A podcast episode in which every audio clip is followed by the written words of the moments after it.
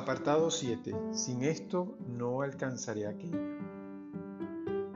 Son muchas las oportunidades y todas son perfectas para tú poder destacarte en lo que haces, para vivir plenamente esa experiencia de tengo una capacidad intelectual, tengo talentos, tengo ideas, tengo logros, tengo metas.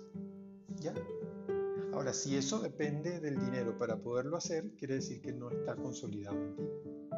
Y se oye fuerte. Sí, tal vez. Lo interesante es que no tomemos la excusa de es que no tengo dinero, por eso no puedo hacer esto.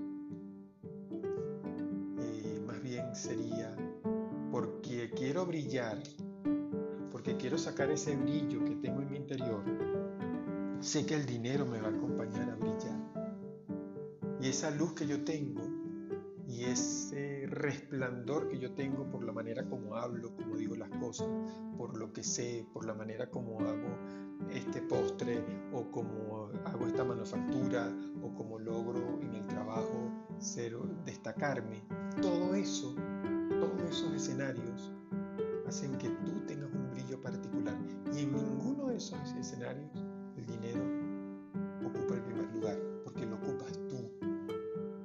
Entonces, cuando hablas de que no puedo alcanzar esto, ¿por qué lo dices? ¿Desde dónde lo estás diciendo?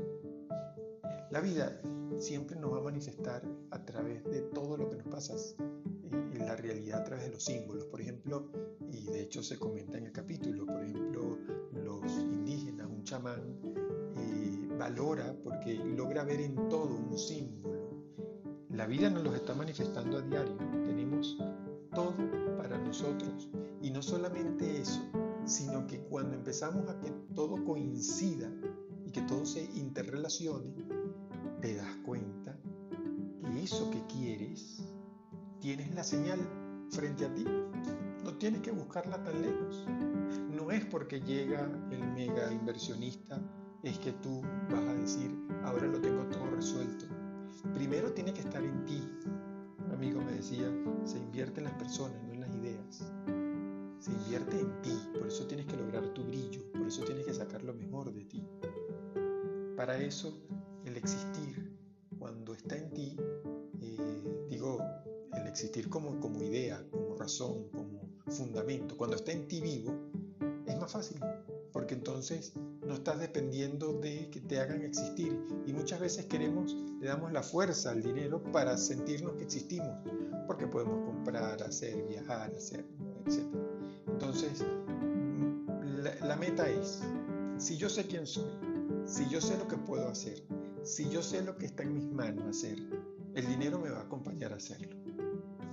Hay un tema en todo esto que se habla en el capítulo del ocio muchas veces hacer lo que yo puedo hacer porque sencillamente estoy buscando mil cosas por hacer, porque me dejo influenciar por el ambiente. Ese ambiente que me va llevando, que te lleva a ti a muchas veces tomar decisiones que no son. Sencillamente porque estamos viendo a los lados y no nos estamos viendo nosotros mismos. Manifiesta eso que quieres hacer, manifiesta lo que te provoca hacer, sobre todo por algo, porque te quieres mantener firme Sí, cuando yo no me dejo perturbar tanto por lo que me dicen que yo debo hacer o el ambiente me lleva a hacer, entonces yo marco mi postura. Y ese ánimo se, se sobredimensiona, por supuestísimo. ¿Sabes cuántas personas dejan de ser lo que quieren porque sencillamente se les fue de las manos cómo estaba haciendo o cómo me dijeron que se tenía que hacer? Se me fue porque perdí el foco por supuesto, en todo esto se abren los brazos enormes y se dice, quiero recibir. Una persona, para que reciba, primero tiene que ubicar su lugar y saber de que todo le llega. Y más que quererlo, encontrar todo por ti, porque así te enseñaron de que todo lo tienes que alcanzar tú, válido. Solo que